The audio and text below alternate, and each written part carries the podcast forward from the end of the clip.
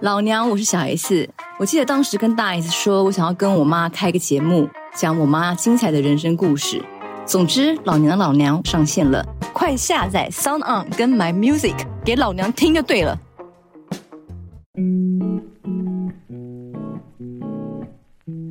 Hello，大家好，欢迎到聊音乐，我是雨欣。那今天的访谈单元呢，我们邀请到瑞林音乐治疗师瑞林老师来跟我们聊聊关于音乐治疗在早期疗愈的工作。然后呢，我们也想聊聊关于怎么跟我们的工作一起成长。那我们首先先欢迎瑞林老师。Hello，老师。Hello，大家好。很开心雨欣今天邀请我来上这样子的广播，很特别的经验。耶、yeah，没有，老师，我告诉你，我们就是呢一堆音乐治疗师在听的广播。所以什么样的我，我相信可以慢慢扩展。我们什么样的实话都可以在这边说，我们都自己人。对，之前我们其实有少聊过一阵，然后你就是很坦诚说，呃，我其实很早回来。那个时候的 我是真的很早回来，所以我有点压抑。我想说，哎、欸，我很早回来，你还会找我？还找你？没有啊，当然，我们这种菜鸟一定是要。对我们来讲，这一切都太新了。可是对于你们来讲，你们已经打滚一阵。没有了，打滚了一阵子，也是好长一段时间。因为我想说，已经混了一阵子，哎，真是有走跳一阵子的，真的是在江湖的感觉。瑞伶老师，你是怎么进来这个江湖的？对。对我是怎么进来这个江湖的呢？对，其实基本上我后来反想了一下，我有点一开始我会回我会走到音乐治疗，是可能是有一点逃避的心态，因为一开始我其实是因为我不是一个喜欢演走在人前的人，所以我后来就是想说，我爸妈要送我出国，那我想要我就说，那我想要练习，我想要念的是钢那个钢琴教育，所以我后来到 Ohio 之后。我们学校没有钢琴单独的那个钢琴教育，okay. 所以我我我主修的是键盘教育。那后来我发现到，原来键盘教育并不是不演奏这件事情，就是你还是要去准备演奏会一小时，然后你还是要不断的去有演奏这个事情，并不会只有纯教学。我就很想说，我要找，我不想要做这样子的事情。然后后来我就是在一次的练琴。的寝室小小的一间，然后窗外正下着大雪，然后我就觉得、哦、怎样？我就觉得在这样子小间房间里面这样一直练琴，所以后来默默的，我觉得我想要更不一样的事情，所以也就因为这样子的诸多原因下，我就默默的去找了。然后我又一直有听到音乐治疗这件事情，是，所以我后来就选择我要转学。哇，真的音乐治疗。真的就是那个 moment，就是那一天的那个大雪，让你陷入了某一个沉思。好，对，我就觉得好酷的 moment，我要走，对，我要走，我要走了。对，我要看一下我人生其他的发展跟可能性，这样子。对，我不想要一直关在小教室里面看着大雪。原来是这样，但是大家都在睡觉，然后只有我要默默的。那么就开始就是搜寻更多，哎，那如果呃我想要试试看音乐治疗，然后音乐治疗哪里可以读啊，然后怎么做啊？那所以那个时候老师你已经人就已在国外了，所以准备起来或者说选 program 这个过程，你觉得顺利吗？嗯、也算，哎，我不是太清楚大家是怎么去选学学校。我的学校原则就是一小人不多哦。小人不多，我一定要选学校。对，人不不对，我不喜欢学校大，因为我会迷，我会迷路。然后 对我基于我知道我自己一定会迷路，我会迷路，走不到教室的状况下，我选择小学校，人少。好，然后人少，教授也比较注意得到学生，而且我会觉得是教授亲上课。嗯，然后我不会，我每次找问题，那我如果有问题找问题。我一定是可以找到教授指导我。嗯嗯嗯嗯嗯，这很。然后这第三个是学校在荒郊野外的国家公园上，我觉得那风景势必应该会很美。哦，我那时候没有去选到说，所以我不太清楚大家怎么选学校，没有去管排名，我也没有，我只要符合我以上三个原则，我就会、嗯、我就会去申请。那时候也只申请，好像也只申请我，哎，我有申请几间 Ohio 的，然后有一间 Ohio，然后有就我毕业的这所学校。然后后来我就觉得那些那是小校，而且风景优美。因为我钢琴老师跟我说，你要转学，因为我要准备那个录影带。然后我们老师就跟我说，那是在山上，你要去哦。我就说对啊，我要去。那我就当我们老师跟我说，那在山上的时候，我就更一定要去。对，我就很想有一种想要隐居，我要去山上，然后风景很少这样子都可以。对。瑞颖老师，你这安排很很细致哎，我觉得读书的体验真的也是很重要的一件事情哎，说实话。对，然后那时候老师也跟我用，就是通过之后，老师也跟我电话面啊。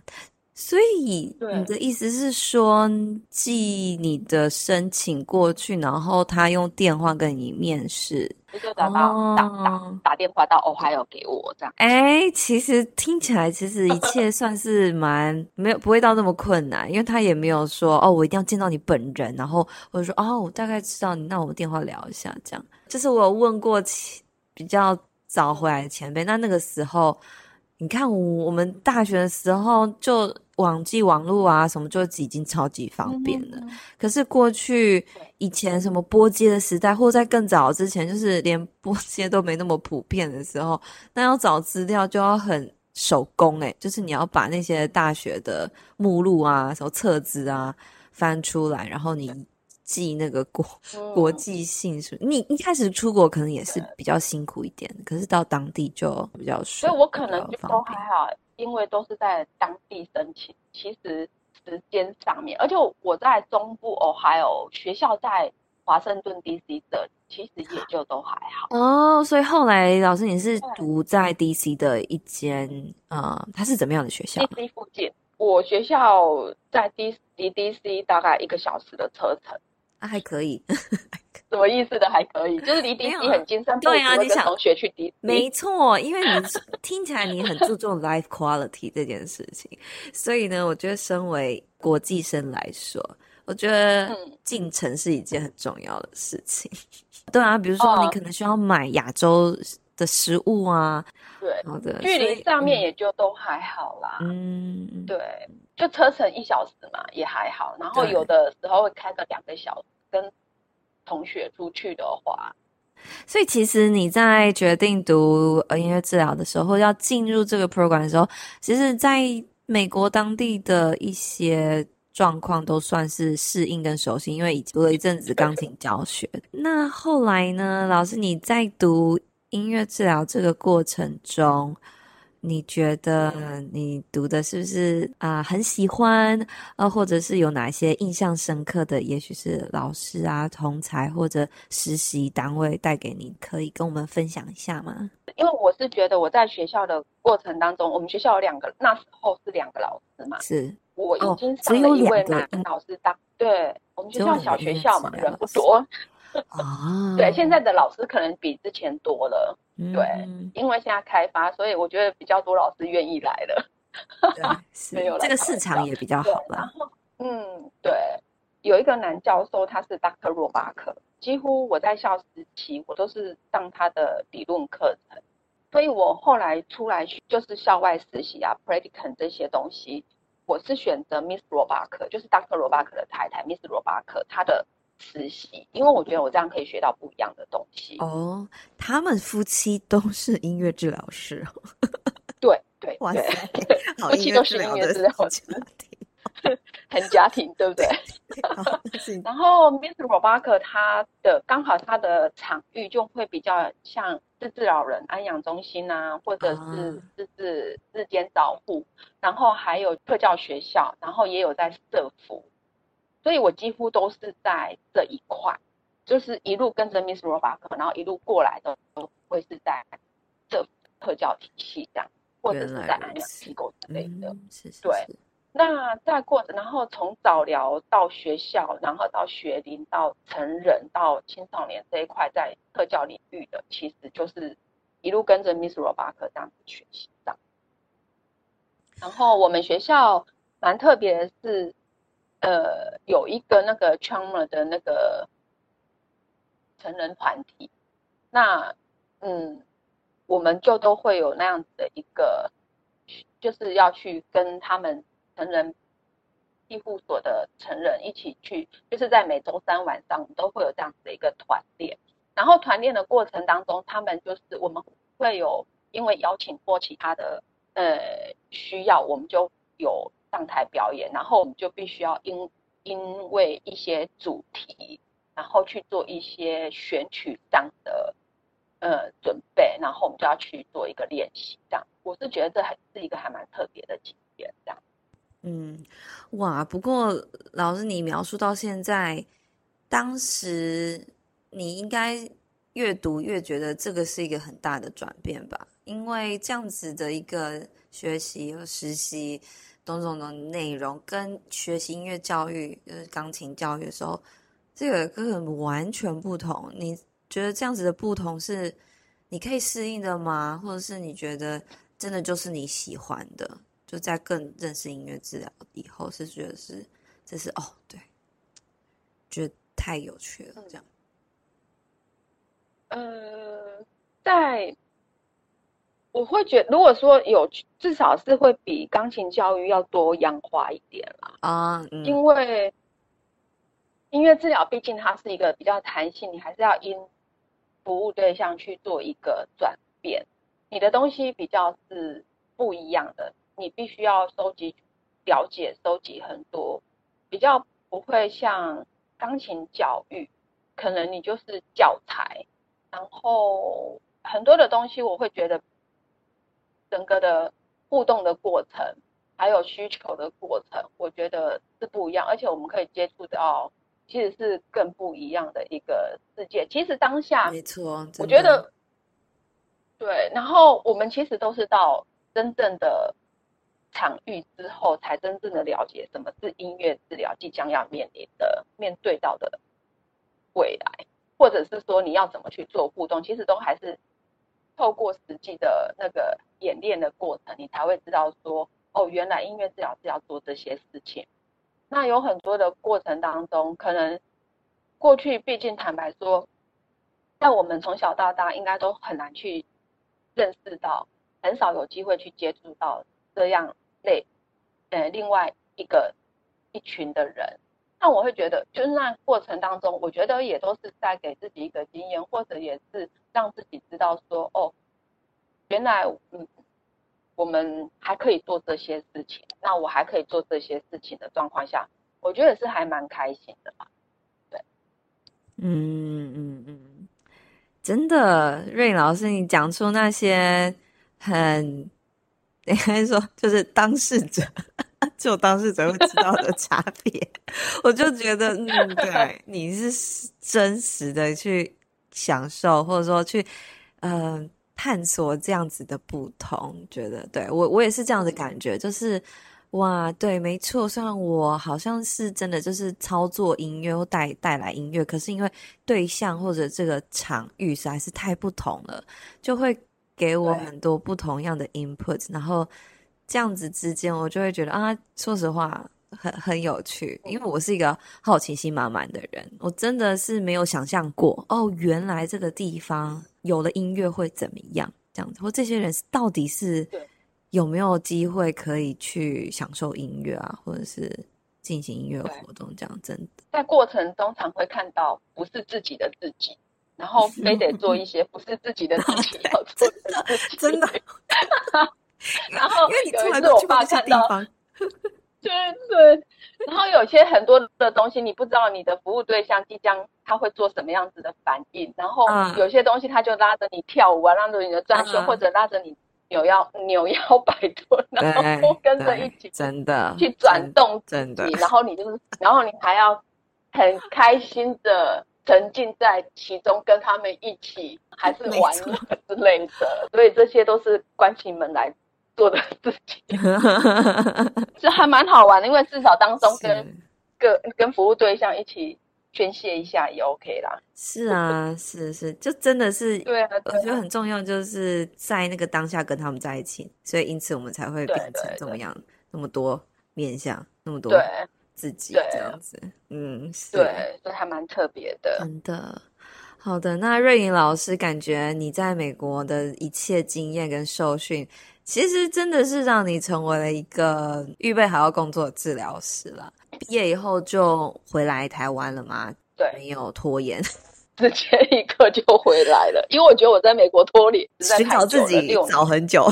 对，哎，对呀、啊，最后就是花了六年念一个大学。哦，所以老师，你花了六年，我大学花了六年了。No，我跟你，因为哦，不是不是花六年念音乐治疗啦，哦，哎，音乐治疗花三年啦，哦，是整个前面有一些对整个历程，嗯，大家都可以念硕士的呢。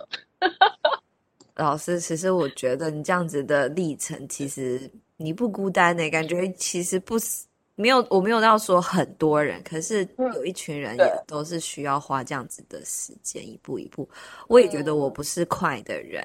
可是我也很庆幸说，嗯，我觉得中间都走的算是呃蛮踏实的这样子。当然有一些绕来绕去，哎。说实话，我那天不知道看到哪一句还是什么，他说这世界上根本没有点到点这件事情啊，没有人是可以 就最有效率的直线前进，大家都嘛是在绕绕路，没有绕路的人实在是太少，或者说根本是没有。就是如果你要往你要的地方去的话，对，所以我讲啊，对，对我们都是大大多数的人，不用觉得自己特别特别。嗯、好的，那瑞宁老师，你回来台湾以后，哇！台湾那个时候到底有几个治疗师呢？音乐治疗师，你自己知道的啦。我自己知道的，或者你预测的。你刚回来的时候，你预测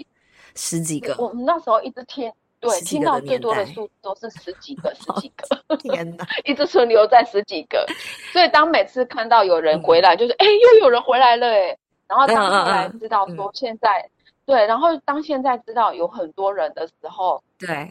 就觉得哎。比以前多很多，突然什么时候有这么多？因为一直停留在十几个的年代有点多，有点久。我们应该是以倍数在成长吧？我成长速度其实蛮快的。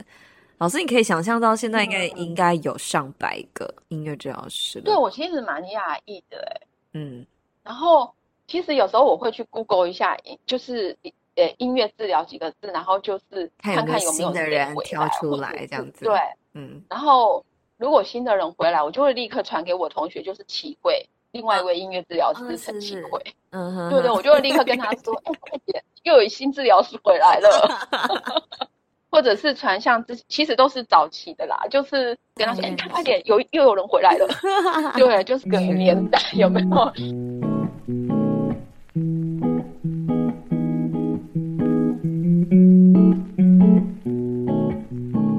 所以瑞颖老师，你是南部人吗？我是高雄人。你是高雄人，可是你是南部人。我以为你是北部人，所以你才在新竹服务。可是你一开始一开始你是从南部开始吗？然后我一直我回去就是从家乡开始。我是后来因为，然后我会来新竹也是蛮因缘际会的啦。可是老师，你现在 base 在哪里？你在南还是北？你在北吧？我目前在新竹。你目前在新竹。对对对，就是那一次的。我目前我在新竹也好久了。不然我们 就分阶段，好了，先讲南部，然后 只要转换变成北部这样子。所以一开始就先回高雄，然后从高雄开始拓展你的音乐治疗工作。那时候应该困难重重吧？根本没有人知道这是什么样的一份工作。嗯人家也不知道怎么样给你工作，会不会？对，没错。嗯，然后一开，其实我后来寄出去，其实没有人理我啦，只有一个糖宝宝那个协会吧找我，然后我们就是去，就有去上他们的课，然后还有另外一个新路，在高雄的新路，一开始其实没太大太多的机会，我一开始就是交钱。然后后来有新路，还是要先喂饱自己再说，先从最多工作的开始。对，然后后来就是有糖宝宝，然后跟新路有一点点开始，嗯、然后过程因缘际会下，嗯、因为张乃文老师他要去美国，嗯嗯嗯，嗯嗯过程我就这样子。有进厂跟工作四年多吧。哦，也是一阵，后来就转时医院，然后在医院里面，其实跟过去我常在特教或社服，其实是会有一点不一样。老师，你可以说一点是怎么样的不一样？这个最不一样的，你觉得是一起工作的人，还是你要做音乐治疗的方式？我觉得都有很大的不一样。因为像我那时候在学校的时候，嗯、我们就是今天你时间到，你可能就是去学校里面几点到几点哪一个学生，或者是哪一个班级，嗯、或者是你时间到，你可能是就是有一点很像现在很多人接案，就是你去到哪一个。日间照护或者哪一个安养中心之类的，而且我觉得还有一个就是文化面两边的经营上面的，嗯，因为其实你我们必须要重新适应的，就是在国外它不会不会那么多的量，那你不会有一些某层面上面可能一些要求，所以你必须要去达到那样子的要求下去做的事情。嗯，所以你有很，然后你也必须要去自己去想办法宣传。我觉得很多的东西是在美国有的东西是我们不用做的东西，在台湾是必须要去做的。对对对对对。呃，现在我自己体验到的其实就是从，比如说转介的流程嘛，因为以前我都不用担心说到底个案要从哪里来，然后我要去怎么样去对对对注意我的那个产线，不是说那个。对，没错。对，到底他们有没有告知，就是、然后顺利的沟通，然后知道要来哪里，然后我们就开始进行这件事。以前就不用担心前面。然后他们如果没有来，你可能就要赶快去找人，到底哎发生什么事情？哎，怎么没有出现？没错，没错，没错。就是对外，嗯、我是对外接接受客，就是报名这样子，对外接案。哦。Okay. Oh. 对，所以这个部分，因为我们是属于做自费部门。所以有有一些东西，你就而且你必须要去了解物理治疗职能，就是我们应该是说，我们自己也要去试着了解什么是物理治疗，什么职能治疗，然后语言治疗这些是什么。这个过程当中，嗯，因为之前当老师在的时候，他们有去跟就是有接联合评估之类的这些东西，就是会有去支援联合评估。当然，这过程也有一些状况，所以我会觉得很多的东西医院。想要的跟我们从另外一个生态过来的其实是不一样的，所以有很多的冲击是我们自己要去做一个自我消化吧。我之前在美国工作过一阵子嘛，那我在工作的时候，我跟每个治疗师我们都一样，都是保险给付的，就是没有说像你刚刚提到哦。物理治疗师、职能治疗师、音乐治疗师，他们健保给付，可是因为治疗师是自费。那么这样子，其实很多中间的细节就差很多。比如说，人家就很很多的考虑说，啊，那我要不要做音乐治疗？对，妹妹嘎嘎，就因为这样的身份不同，其实都有影响。当下你并不会注意到这些事情，就会觉得啊，我们都是治疗师啊啊，可是 为什么我的工作这么困难？对，然后。然后你会觉得想说，哎，那在复健科，那你复健科的定义跟他所有的东西所需要的，嗯、来，哎，个案来到这里，服务对象来到这里，他们所需要的、期待的很多的东西，势必又跟过去我在特教还有社福的一系的信念、啊、信念跟理念下的状况，其实完全不一样，一直处于就是在摸索一个过程。对对对，嗯。可是说实话，我因为我现在就是在医疗体系里面，嗯、我越来越清楚，就是医疗体系的，比如说价值啊，跟他们的目标啊。嗯、我我其实现在可以平衡的是，就是我觉得两边都很重要，就是什么对跟错，只是要怎么样兼顾，或者是说让他们看见。我们从这种社服或者说社区来的治疗师看到的事情，其实也很重要。我觉得要让他们看见这件事情中间，我觉得蛮多的自我怀疑，就是会觉得，对，是不是在逼你们理解我一些你们无法理解的事情？然后就会有一点点这样，那我就觉得啊，那我是不是为了适应，我是不是就不要注重那些事情？就是我会有这样子的过程。可是想一想就，就哎。好像是因为他们可能没办法这么理解，在那样子的脉络里面，这样子我会觉得哦，那其实我有点像是我要带进来这样子的一个观点，然后像说呃亲子的关系啊。家庭跟社会的关系呀，个案跟家庭的关系，这些我都觉得非常呃需要去工作。可是有时候在医疗场合，可能就比较着重于哦这个病例呀，或这样子的一个疾病。嗯，对呀。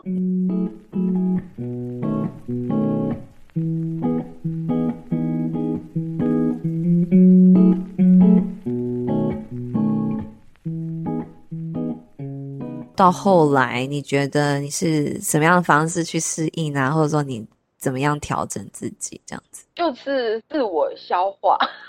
自我消化。我觉得可能就是有尽量的努力的去了解一些与自己工作上或者相关领域领域上面我们可能需要去了解的事情。嗯，对，然后尽量的去做到这些。在早疗这部分来讲的话。我们都是要面临到家长，然后过去我们可能不需要去面，就是我过去的经验，在在美国的时候是不需要面对家长的，嗯、所以我觉得很多的东西来讲，针对家长的，应该是说，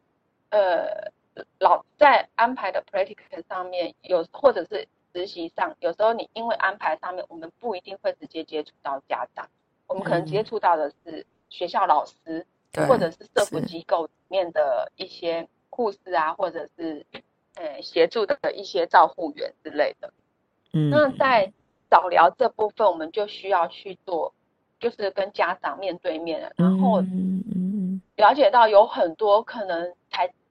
惊讶的了解到，了解到说哦，呃，家庭互动的关系，然后亲子关系。然后隔代教养，这些都有可能。我需要在沟通的过程当中，我有可能必须要去聆听家长、嗯、妈妈或爸爸或者奶奶谁的一些想法。其实多少有时候，他们来到早疗，其实会有很多的心酸血泪。我觉得那时候你可能适时的就是必须要去听。那有时候你可能。家长其实会有时候期待从我们这边得到一些什么策略、什么方式，他们是可以回家去协助的。所以我觉得这些东西的沟通过程，你所要给予的，跟我过去在美国实务过程其实有很大的差。因为过去的工作或者那个系统。分工比较完整，像这一块的，也许就是有，比如说心理师啊、社工啊、各管师都可以帮我们分担。可是，可能来到医院这个体系，全部都来，就只可能现在只有你目前可以协助家庭这个部分，所以我们就会学着要有功力去 去做这份工作，这样是。对，因为有时候。家长或者就是家庭还是会比较相信每周固定上课的老师或治疗师哦，对，所以他们是对关系上面的建立，所以我觉得这也是情有可原吧。对，嗯，完全同意。好的，老师，那你可以跟我们分享一下这样子的工作场域的转换，你接触到的小朋友，小朋友的状况应该也很不一样吧？到医院的。我在这里，我觉得我们那时候可能比较多的还是自闭症类群的哦。你说在医院比较，对，我那时候我自己这里、嗯、学校不是吗？呃，哦，那时候我还我我我在高雄的时候，我单纯只有在医院，在医院的过程当中，主动求主动要求转介或者是医师转介，我我印象中。比较多是就是自闭症的儿童这一块哦，对，然后是倒是有遇过一位是在最后那一年吧，我有遇到一位是。听损儿童，OK，然后，然后我也有遇过，嗯，CP 遇到的比较多的，可能重度及重度多障，可能就是我到新竹之后会比较多。在医院的话，个案的，我觉得比较妙的就是，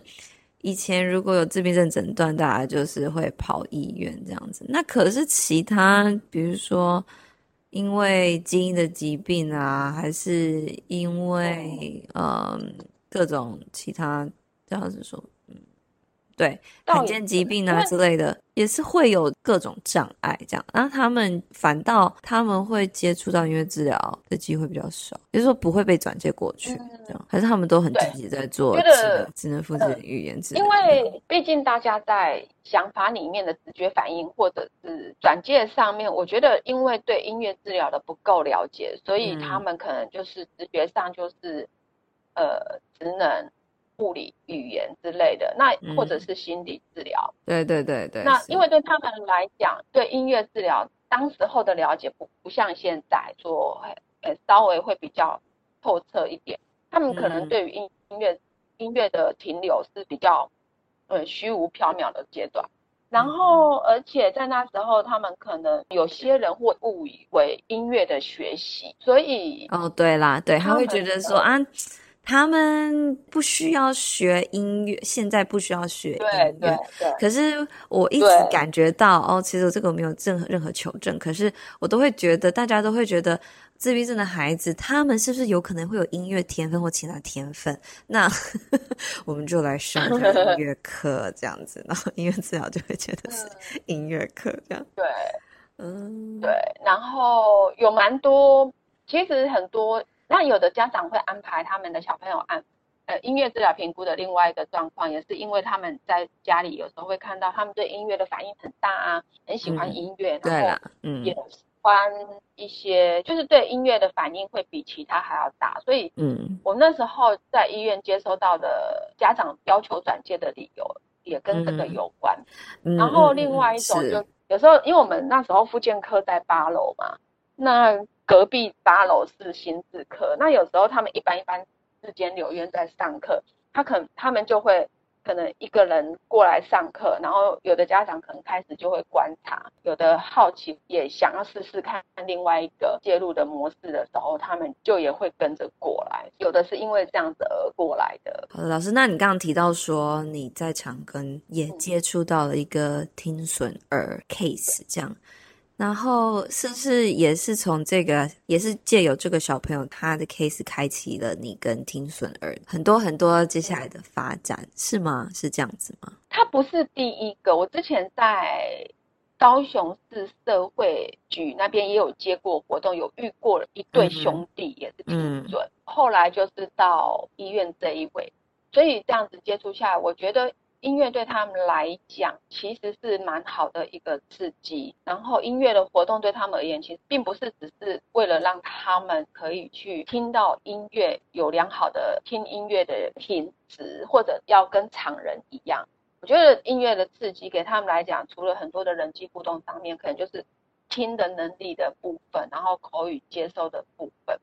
但是多半他们会来，都是也因为小孩子先展现他们喜欢。像我在医院的这位小孩子，那时候我记得应该是六岁吧，他好像是因为喜欢唱歌，所以妈妈就安排他过来上课。嗯，他虽然听力没那么好，可是他喜欢 唱歌。哦，觉得真的是棒棒，太温馨了。其实真的，然后其实我后来在新竹生辉这里发现到。我们很多的听损的孩子，即使他是听损，可是他们真的超级爱唱歌。即使是成人哦，嗯，即使他们是大学生，他们真的很爱唱歌。原来有这一面，对就是对，我觉得当然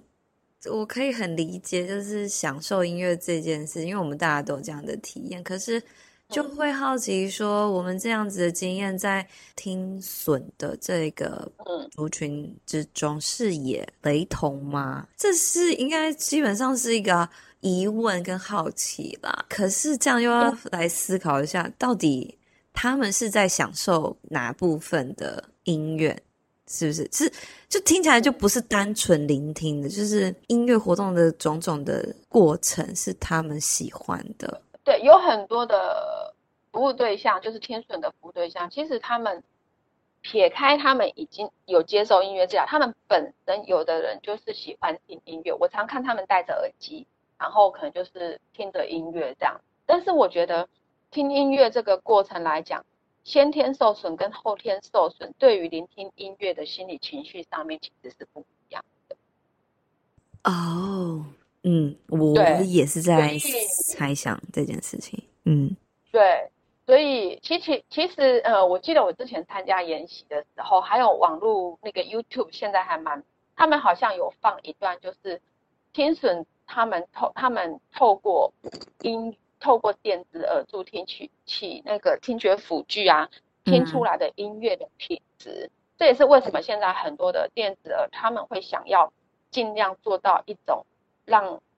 听损者透过他们的电子耳听觉辅具听音乐的过程当中是尽量可以接近像常人或者品质上面可以更好。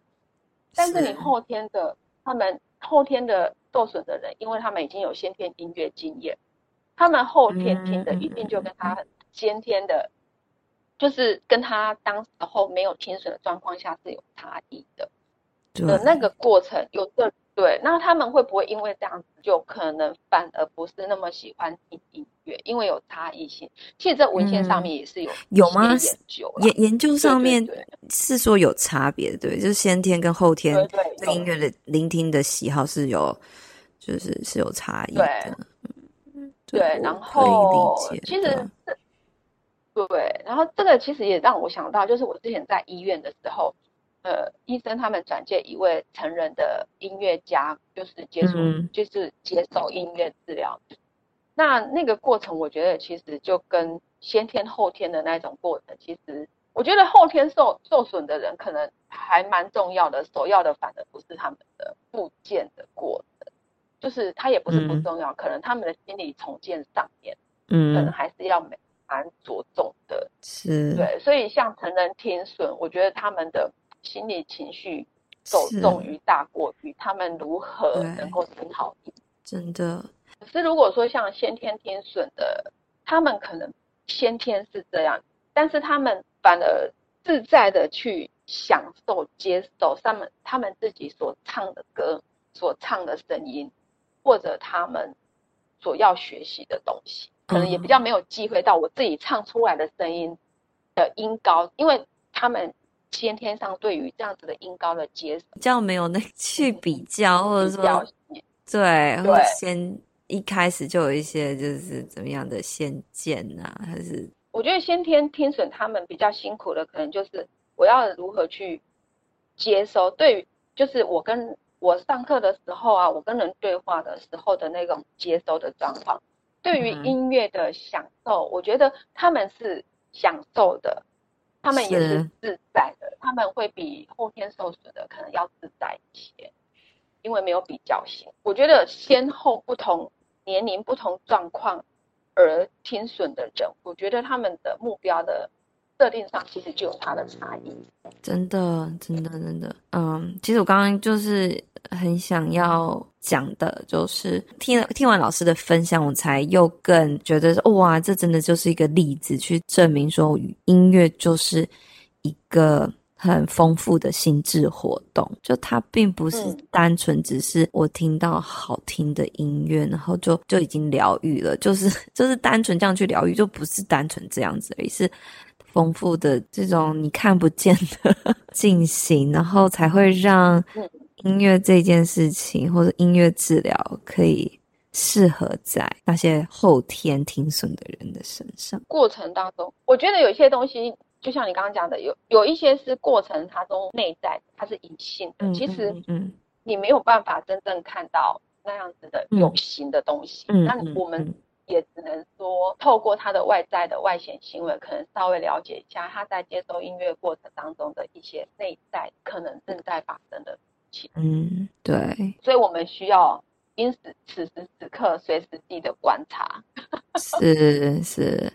对啊，而且真的是可以跟更更多人讲说，哦，音乐治疗真的。是可以跟这样子一群人工作，因为音乐就是一个心理的活动的一种，这样子。嗯，对啊，音乐它可以作为介入心理层面的某一种活动，而它是可以当一个中间中介物，去试着观察、了解服务对象要告诉我们什么，嗯、我们要怎么去试着从中去互动而了解。在个人的心理情绪上，他不一定会说。他也不知道怎么说，或者是有很多的东西，还没准备好要说，这样。对对对，我在此时此刻没有那么的还没有想要说，但是有时候你可能因为一首音乐，或者是有一个一种音乐活动上面的设计的过程，嗯，你可能因为这样子而触发他很自然的情境下，由他自己本身去做的一些话语的陈述，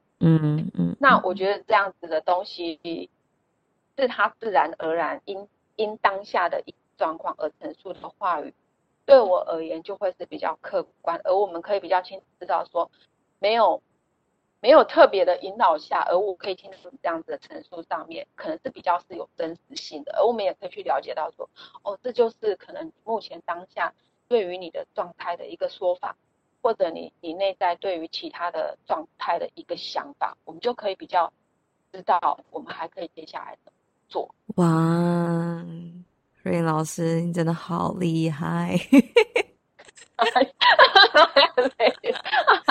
那就只是一个经验，没有真的。我觉得这样子可以，这样子一个过程，你可以这样叙述出来，真的超超厉害的。而且我其实今天没有预想到你可以分享到这一段的内容，因为可能我们会比较专注在小朋友的工作这样子，那小朋友可能就还没有那么复杂的心理历程。就是他们对，我觉得小孩子也很多心理历程，对他们负，对 他们是很多的心理历程。可是，我我我就是以前做的比较是零到三岁，所以我就会觉得，哦，对他们比较是着重在于外显的表现，可可能你外显表现，你就可以观察出来，就是可能八十趴。就是，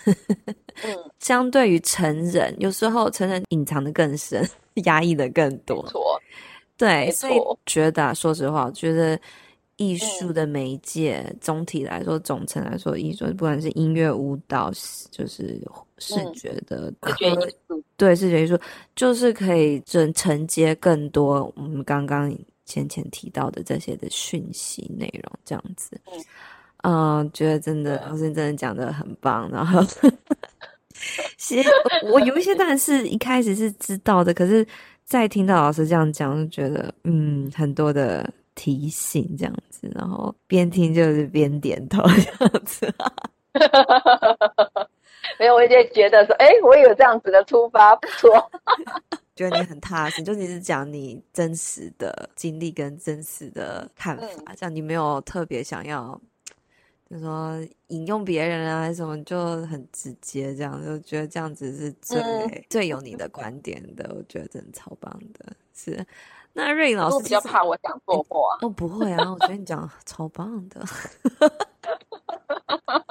其实说实话，没有什么对跟错可言啊，是不是老师？因为这个操作本来就是每个人有每个人的风格，嗯、而且因为没有一个个案是一模一样的、啊，如果。我们都用一样的方式，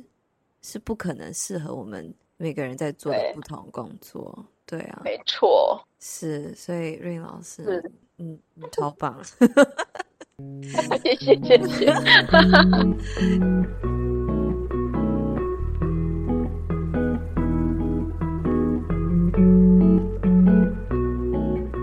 魏老师，你可不可以分享一个临床上的故事？各种都可以。我说一位小女生，就是我最近才去年底才接收到的，然后他还蛮特别，是我从以前工作到现在，我还没有遇过一个小孩子，他是自我倡议或自我决策，告诉妈妈说我要学乐器，他其实没有什么太大的问题啦，他只是一些感统上面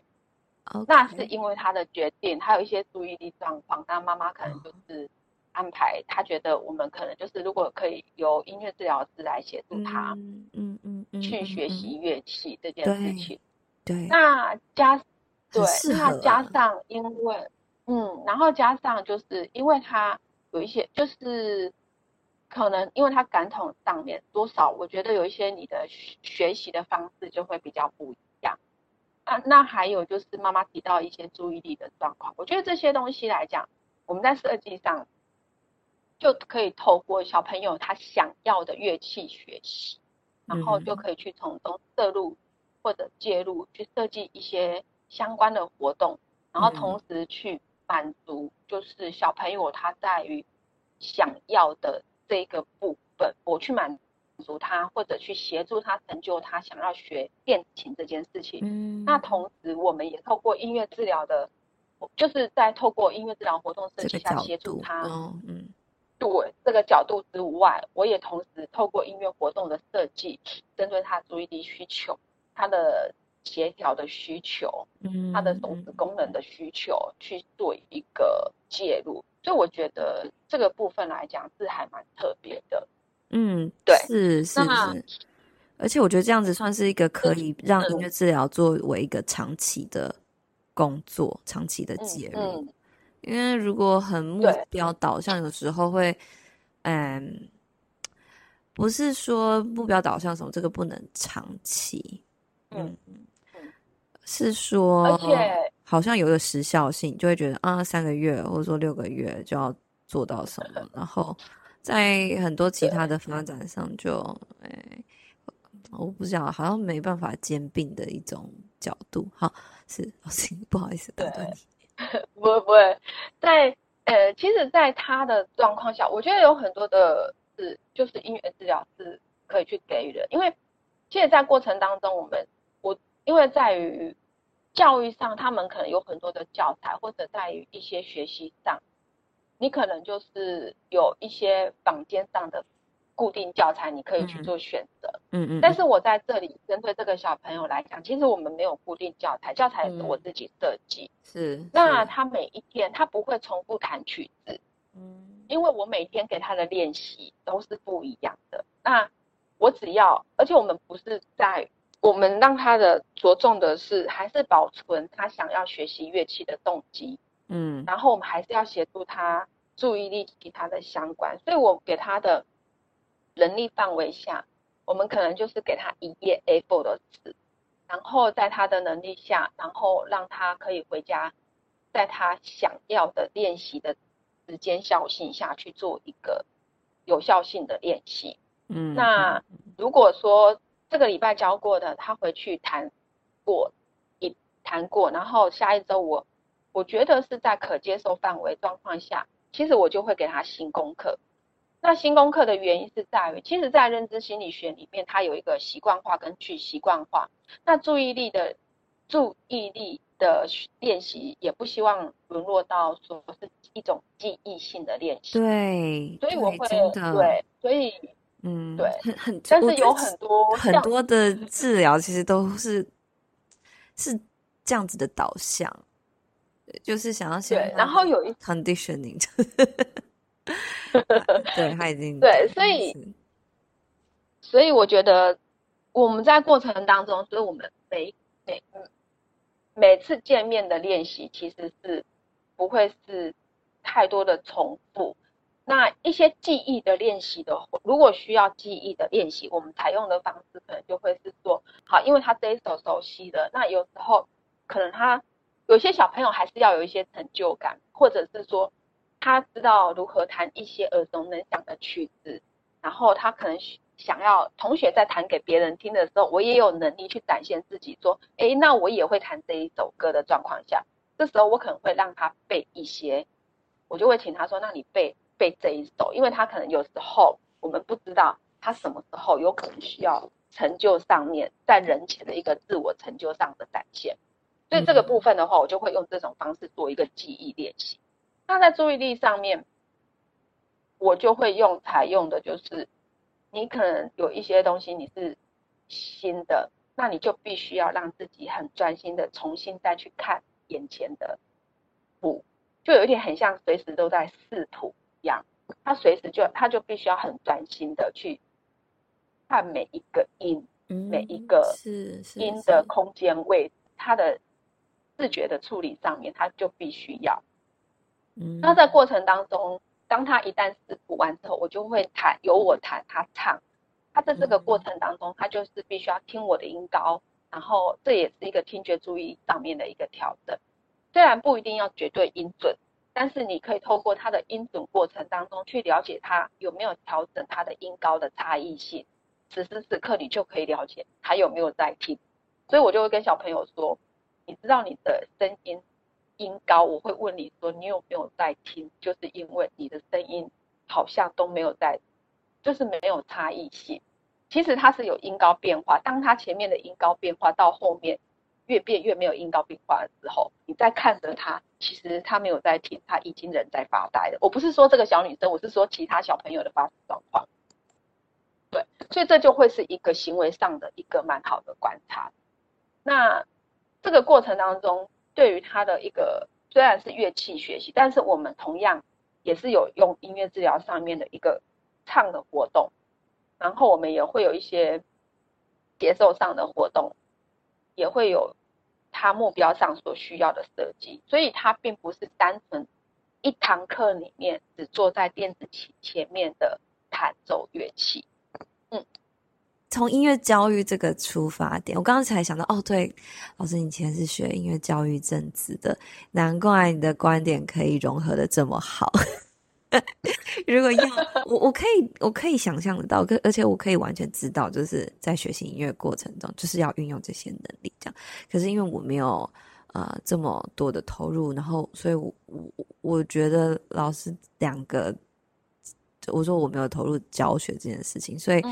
在这样子的融合上面，我都会觉得需要比较多思考。可是我觉得刚刚听老师这样讲完，就对，哇，对，就是这样啊。就是你可以这样办，这样做。对对，而且其实我觉得在那过程，我觉得我还蛮庆幸的是，我过去的十几年的交情的过程当中，是他给我很多成长跟观察的机会，然后我可以把那些过相对的一些经验，或者跟现在服务对象所看到的，相互的去做一个比较，跟相互做一个了解，说。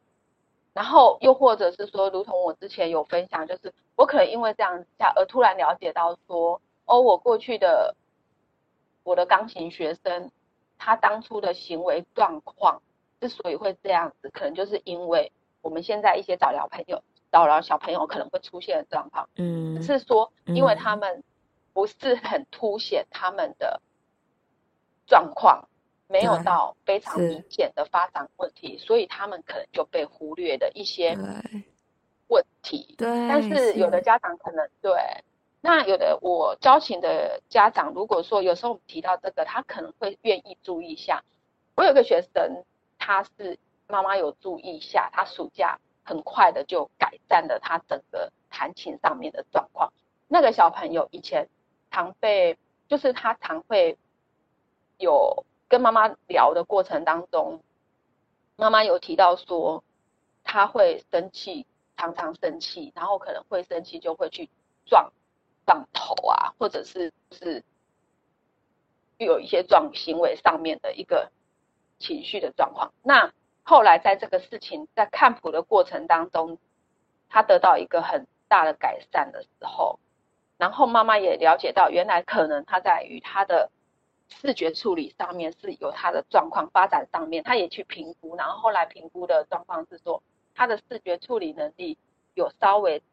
缓慢，然后是需要去做协助的。那因为他的状况没有很差，所以他妈妈就花了一个暑假让他去做一个介入之后，他的整个的状况就就大改善，他可能连带他学校的学业学习。跟那个书写过程的困难，他都稍微有改善，因为他我们书写字本来就是还是要视觉处理的东西嘛，还是要视觉处理能力，所以在这个过程当中，他就有很大的一个不一样，所以他看的也顺利的，然后可以立即看立即弹，他看的顺利，弹的顺利，唱的顺利，在家上课，在家写功课也顺利，然后在学校，因为他视觉上面让他在于。黑板看的定点上面也都顺利，所以他整个情绪上、心情上是开心的，所以他、嗯、这个是在我交情过程当中算是印象比较深刻的一个，嗯，不一样的一个小孩子，对，是真的，所以我是觉得还蛮重要，真的，老师，我觉得你这样子很实际上给我们一个这样子的例子，就可以很验证上，其实很多。不管是研究啊，或甚至到很多政策的政策下面它的后面的宗旨就是关我我会讲到这个，就是关于特教，因为我最近会看一些为什么特教的一些相关规定会这样子写啊，我为什么这样子的治疗是重要的。好，我讲很多很抽象词，可是我要讲就是 看到一句，他就是写说，啊、呃，其实特殊教育它就是精致化的教育。那他可能是从教育这个角度在讲，那可是我觉得对象就是一样，对象就是这些你可以说需要治疗的小朋友，或者需要特别教育的小朋友，那他们的需求是不会改变，然后我们就真的是要去更精致，可能这样子的层级就是来到一个治疗的，你知道，就是另外一个一群专业去把关的去。去执行的，不晓得我讲的是不是非常的难理解？可是我就是觉得说，这样子的一种精致化，这样子的一种专业度，其实它就是被称为治疗了，就是要有这样子的这样子一种品质或者说程度的介入出现，需要这么重要的一群治疗师来做。就其实你去看，有时候很多职能治疗师、语言治疗师，好像进行的活动跟学校的老师会会很雷同，可是你也需要怎么样的一个观点？来观察，然后来设计，这个就是一个非常专业的事情。这样子，除了被老师你提醒以外，我又是觉得说啊，这件事情也是要让更多人知道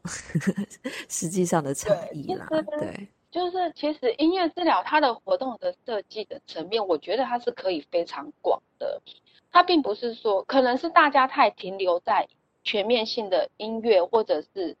就是完整的一个音乐，但是对我来讲，可能一路这样子交情，然后介入，就是在不管是交情的经验，或者是音乐治疗的经验，我觉得我看到的很多的，也从因为我过去也有收集，呃，钢琴教材的，新就是我会喜欢收集，想要知道教材里面的一些规划。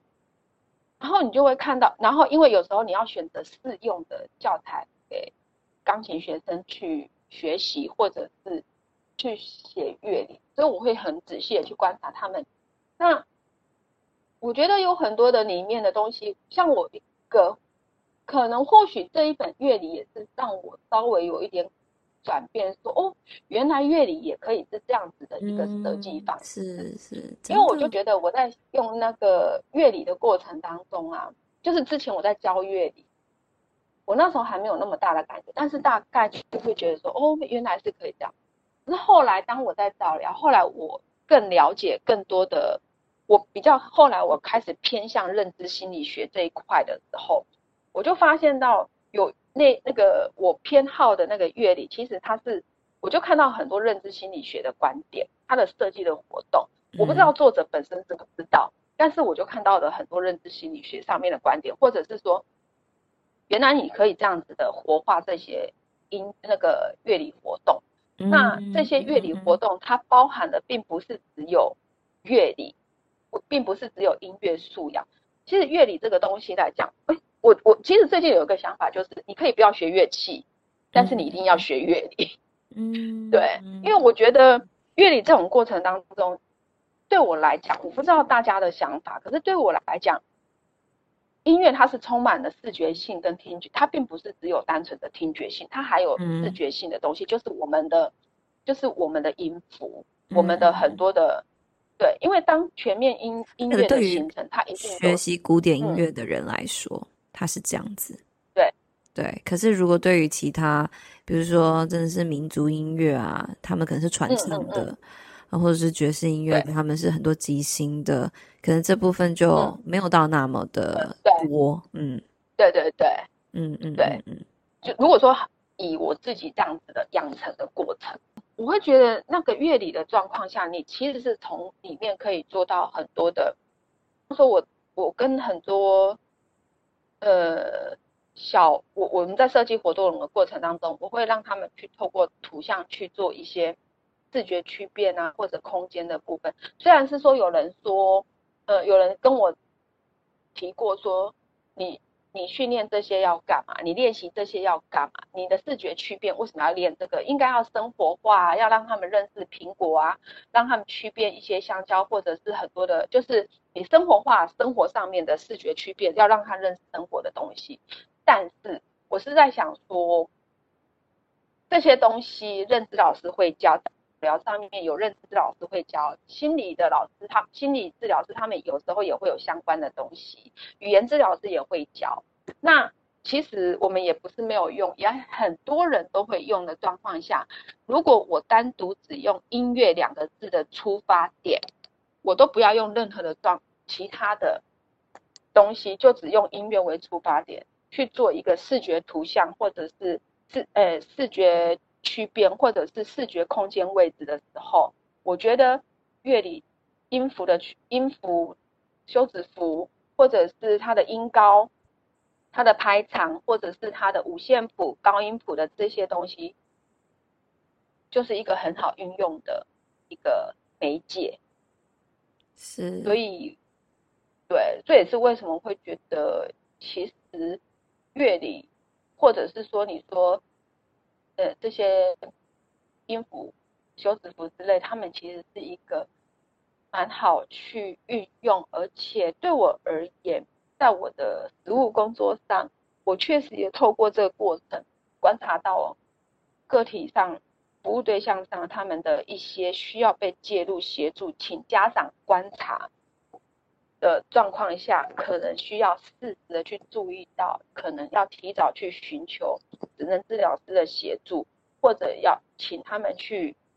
了解，请他们自己本身的职能治疗师协助观察，或者设计活动，看看是不是有类似的相似的问题，要不要提早去注意到跟解决。我的设计活动上面是还蛮不一样，对，可能会有一点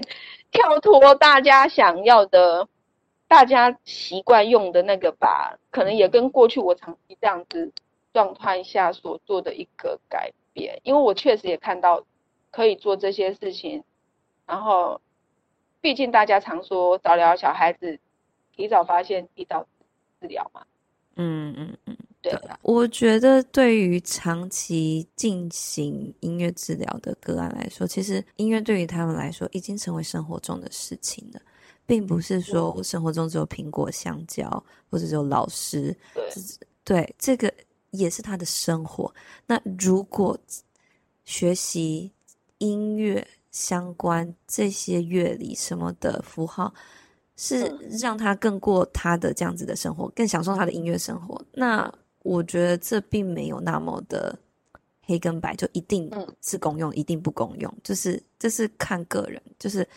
看每一个家庭、每个个案的，有些人真的觉得音乐这件事情对他们就是重要的啊，因为音乐这样的活动让他更做他自己，让他更享受他的生活。我觉得每个个案都很独特，就不能每个人都拿来相提并论这样子。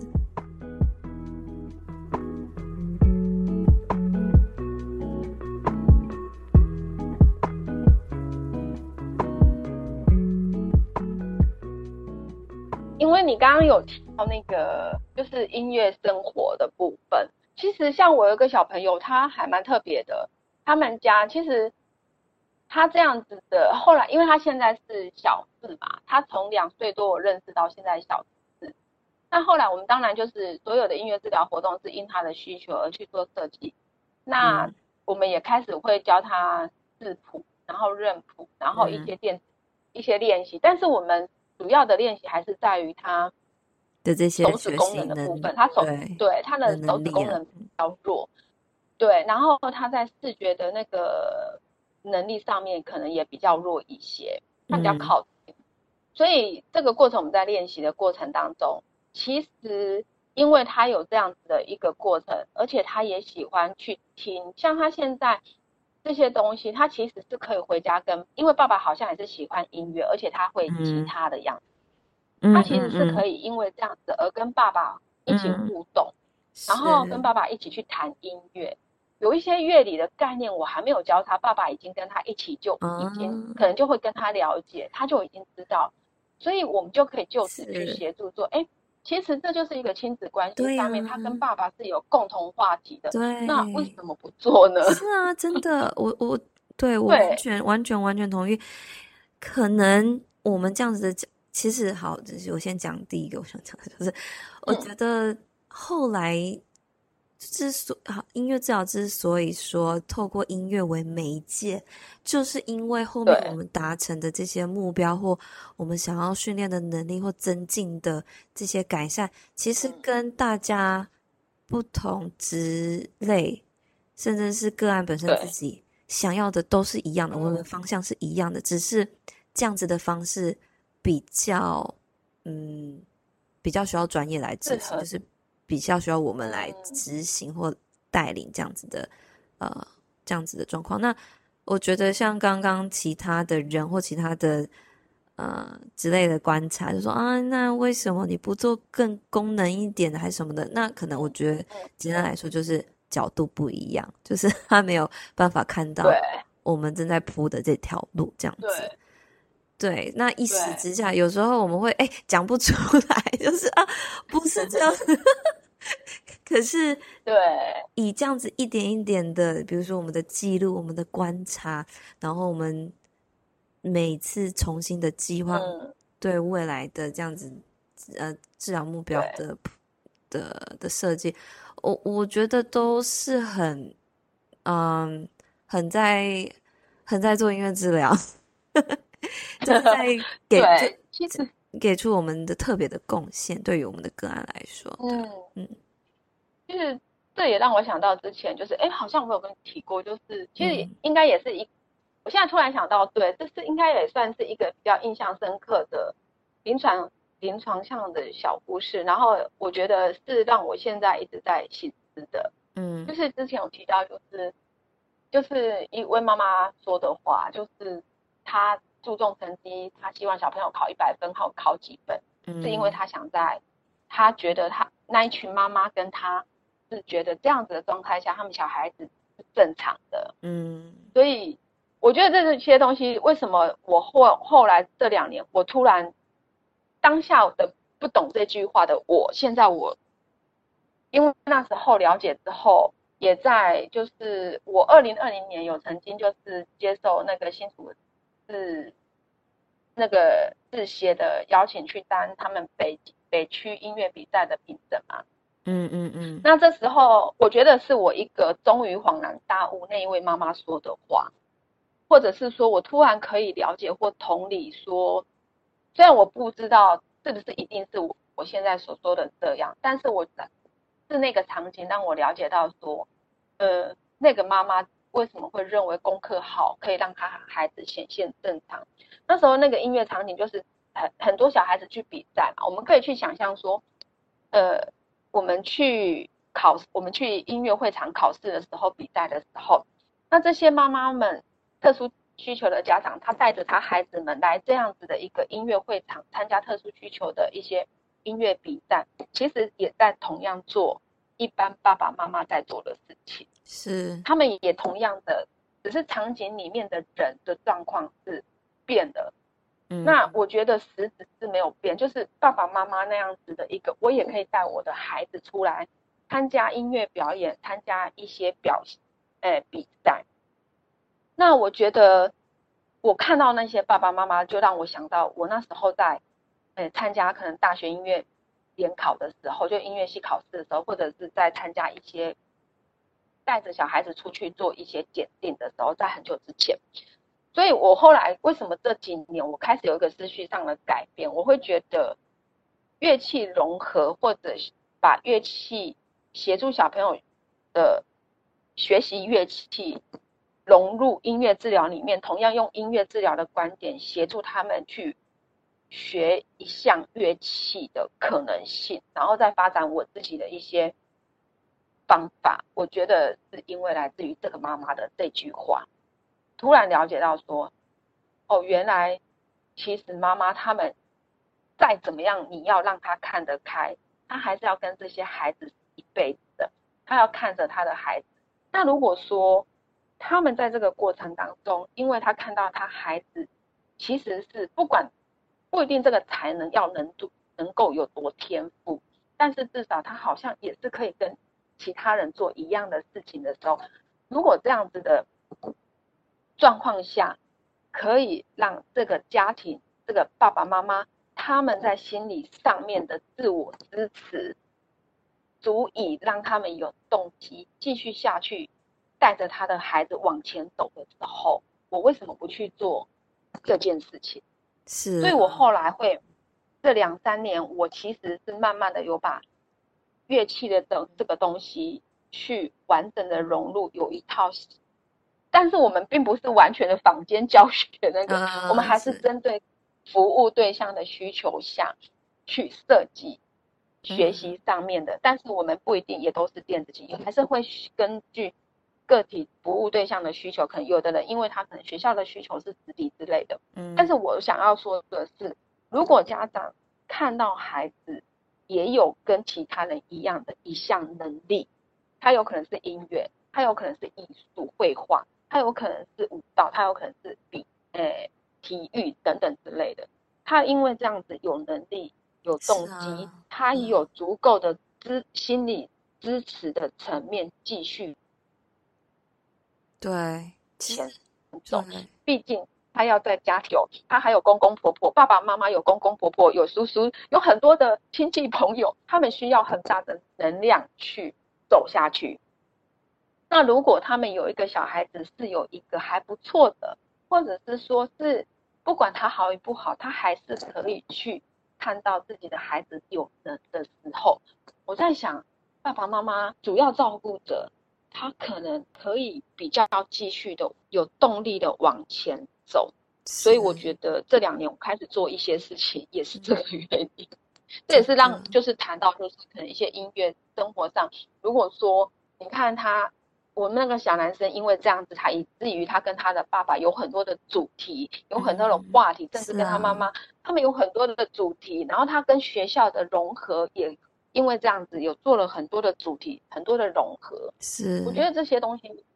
是音乐治疗师在这个发展的过程。其实是还蛮可做的一件事情。嗯、其实现在很多的理论，它是以家庭出发意，嗯、那你是，是你说，那你需要是用整个家庭去看整体，看个案跟整体的整个一个生态观念下去做互动过程。我在想，或许我们音乐治疗师也不能只是看音乐如何跟个案互动，因为这个过程，我觉得还是要回归到整体家庭支持者需要。被看到，他还是有他的心理的内在动力，需要往前走。嗯、我想在某层面上面是，就是我可以这样子做的事情，所以这两年会有一些改变的。瑞英老师真的非常谢谢你分享，也很顺的，其实就是要接到我最后一个想要问你的问题，就是关于你一路上的自我成长，不管是你的食物或者你自己的反思，结合我们上次就是电话聊的，听起来其实就是说食物上面因为治疗的操作，过去我们当然有学了一套这样子的规则啊，或者规范。可是慢慢经验越来越多，也再加上环境，我们个案的种种的变动，然后我们也跟着他们，他们就需求就是改变了，或他们就不再像是我们过去学到那一群，那一群个案。原来就是因为你开始为了不同样的族群，呃，身份，也你你。一开始我们当然为个案思考，那你后来为了照顾者也思考，你为了整个家庭，也许你看不到你还没服务到的那个爸爸，你也为他思思考，因此你调整了你的音乐治疗工作，这样子。对，其实我觉得爸爸妈妈当他们有小朋友，他们多少都对他们有所期盼，那他们可能会因为小孩子的欢喜到来，他们可能会为孩子准备很多东西。像我们有个小朋友，他爸爸就已经很早帮小女生准备好一台钢琴。嗯，但是那时候我觉得我没有那么的明白，所以我我那时候只想要觉得说，为什么你要去考虑钢琴这件事情？我们要不要先注重好、着重好疗愈目标，我们再来谈音乐，然后乐器学习这件事情？我觉得家长给我的改变，或者是我在社服上面工作，其实我觉得改变或者让我成长最大，还是我在新竹。社福工作的这几年，他们完全让我必须要重新思考音乐治疗。或许我们可以去谈到说本土化，对我来讲，我后来的醒思是，你说要把音乐治疗本土化，但是本土化并不是只有用原住民，可能用原住民的歌曲，或者你只是考虑到音乐的使用上面是要本土化。我觉得本土化的东西，其实是我们要考虑到的，可能还有家庭的文化。其实台湾本来就跟很多地方其实家庭文化是不一样，家庭的层面上的家族。从家庭扩大到家族层面上，我觉得这些东西主要照顾着生在这个家中的过程的东的过程。我觉得本土化上面要考量的，可能还是在于整体生态上面的整体性的去观察。像我在社福里面，我觉得，因为我觉得在社福真的是有时候，我觉得人就是这样。你在工作的过过程当中，有时候你会有很多的苦痛，然后会有很多的生气。但是你在离开那个场域之后，你再回头看，你其实你就会谢谢他们过过过去那一，其实他们给我帮助很大。或许是这样子，以至于我可能常做一些可能让人家会觉得怪怪的事情。呃，像我在新竹开始是人爱社福嘛，我相信在台湾应该没有社福是全职聘用一个一位音乐治疗，人爱应该是第一个社福中心。嗯，嗯，对，他是全职聘请，我是全。嗯，那不管是我从全职到部分公司，嗯，这过程当中，我们是必须要全面的投入里面的工作，嗯、没错。那我工作的层面可能就不是只有服务对象，我不是只有在早疗，嗯嗯、可能要介入到那时候他们有承接的一些学龄的孩童，嗯，在他们回归教育体制，我们有承接这样子的一个，呃，两个两呃两三四个班级吧。那我可能也要介入我们的学前。那早疗他们是时段，所以是早疗我们各自招生，各自各的，所以这部分。那我说的学前是我们自己内部的学生，那我就可能要跟他们一起去开，有后面有开 IEP。那因为他们都是重度及重度多障的时候，我们要怎么去介入他们开的 IEP？我到底要怎么去做？我们还要针对员工，可能有一些员工的内部训练，我们要让从音乐治疗。我们要怎么样去运用？但是这些东西来讲，就其实也没那么简单。是用很多的东西来讲，我们要如何可以让第一线的人员去运用你的音乐治疗观点或一些活动是可以融入的。所以这些东西来讲，也也促使我开始去思考。其实还有一些很多就是关系到跨专业的东西。那我觉得你的音乐治疗来讲。你不可能一直是把在手上不放的。嗯、对，音乐治疗的东西，就像职能治疗，就像你在特教，你有很多的职能治疗师，你有很多的物理治疗师，他势必要跟老师开会，你要怎么去适时的在我不在的时候，你要协助你学生，嗯、那势必物理治疗师跟职能治疗师与治疗师就必须要把自己设计一些活动，如何可以让老师轻易或者是能够协助孩子的。你必须要去设计一些活动，是他们可以用的。音乐治疗本土化，我其实还有最后一个问题想要问你，老师你，你你这样回头看，然后你觉得现在的你自己